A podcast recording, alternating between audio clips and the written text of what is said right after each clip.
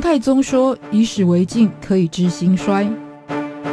亚里斯多德说：“认识自己是所有智慧的源头。”纵观历史深度，理解属于我们的世界，开脑洞，长知识，六百秒的历史课。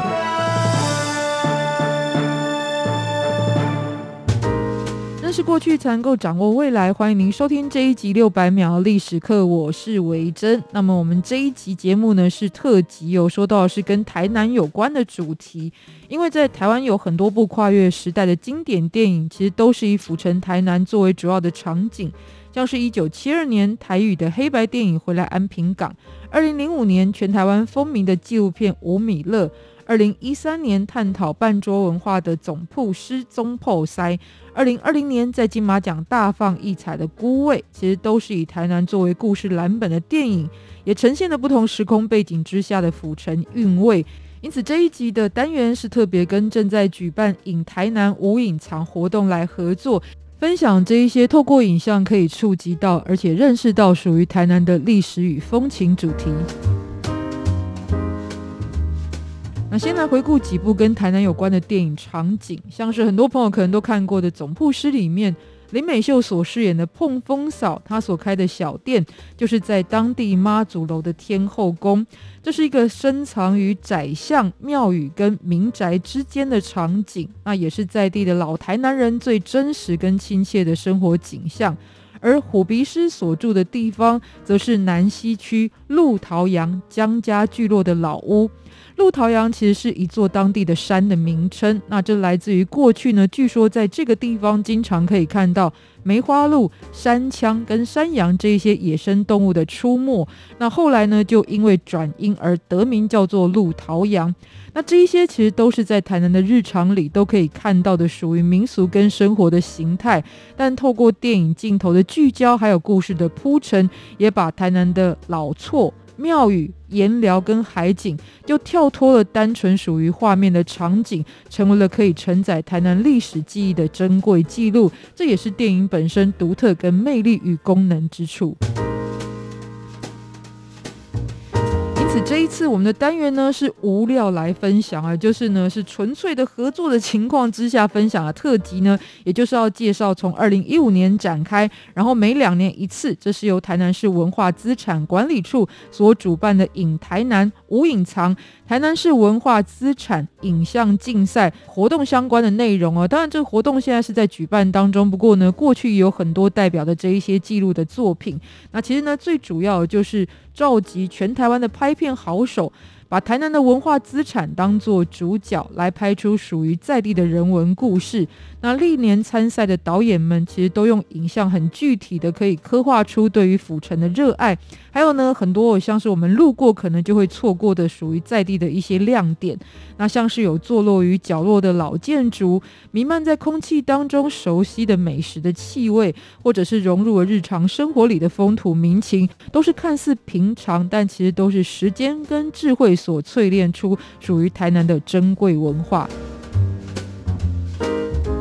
在拍片的参赛者当中呢，有一位是退休之后才开始学拍片，而且是道地府城长大的导演，叫做陈秋霞。他想要以摄影机来记录的是记忆当中美好珍贵的在地事物。他就想起了在每年元宵节，在花灯绽放的普济殿之前，就有非常甜美的一项美食，叫做米糕饯。但一般来说，熟悉我们会用台语来发音，就是米糕饯。陈秋霞就回忆到，在童年的时候，每年的庙会总是会盯着供桌上的米糕饯来想象着甜美的滋味。那这样的记忆呢，到现在在记忆当中也没有散去。那这一项美食是府城过去普渡祭神，还有呢送礼品项的一个尊贵的食品，所以并非是一般的市面上贩售就随时可得的一项美食。制作方式是把糯米蒸熟之后，再拌上糖浆的点心。可是这一项美食也随着时代的变迁，还有食品产业的多元化，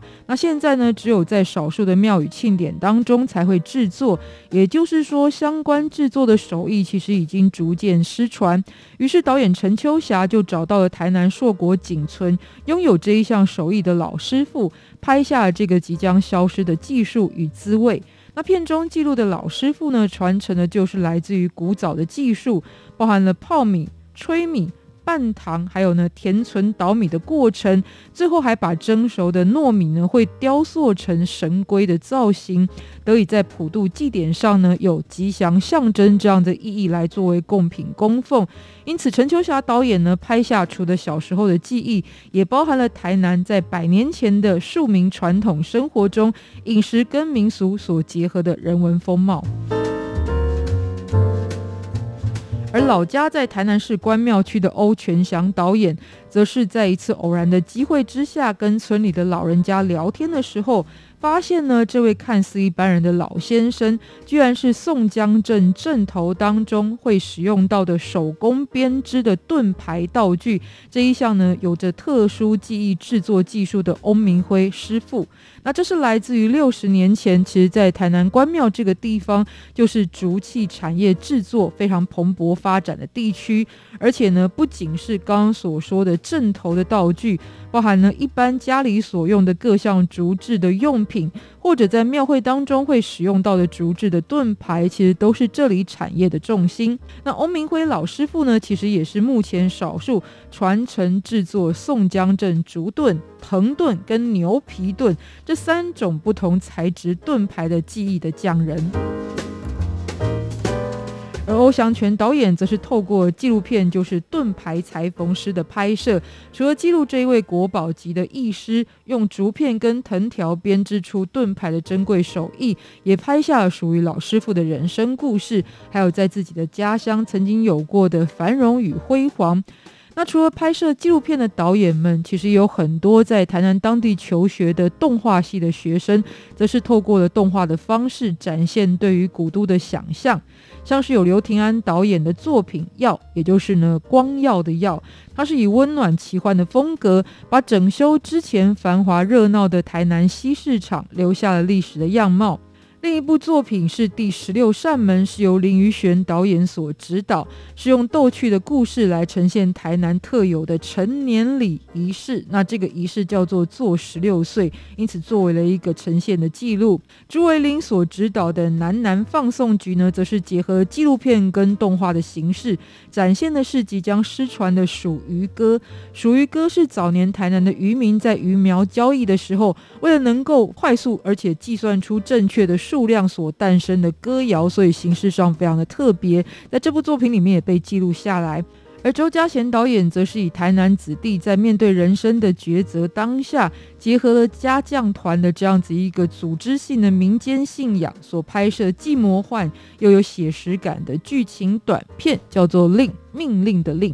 那在这一些丰富多元的影像创作当中呢，其实就呈现台南这一座城市带给创作者的灵感与题材，以及呢，在府城这个地方有形跟无形的文化资产，也透过影像保留了珍贵的历史记忆。现实中的台南呢，其实就有着电影呈现的丰富样貌，在转角就可以见到古迹、历史与人文聚落。深入到巷弄呢，就能遇见传承了至少百年以上技术的老师傅与民俗文化。那除了在开头呢，我们说到大众所熟悉的电影之外，在这一次竞赛活动当中呢，就可以发现有很多隐藏在民间的影像高手，用细微的观察力，也透过自己的风格，拍出属于台南生活的历史韵味。所以最后再次介绍《隐台南无隐藏》台南市文化资产影像竞赛，在今年的二零二一年的活动已经开始了，征件活动呢将会到六月三十日截止。那也继续欢迎各方好手参与这个首奖十五万元的活动。而二零一五年到二零一九年的得奖作品呢，则是都可以在台南文资影像地图的官方网站来欣赏。那主办单位也欢迎呢台南的朋友拿起。摄影机挖掘在地动人的故事，相关参赛的资讯也可以上网搜寻“影台南无隐藏”，查询电话零九六五一三四四九二。那本集六百秒的历史课呢，就特别无料推荐这个呢，能看见历史属于在地的影像竞赛。而在下一集，我们将会继续在本季进行的转动历史的战争系列，继续来跟大家分享属于战争的历史故事。也请继续锁定六百秒的历史课。下次再见，拜拜。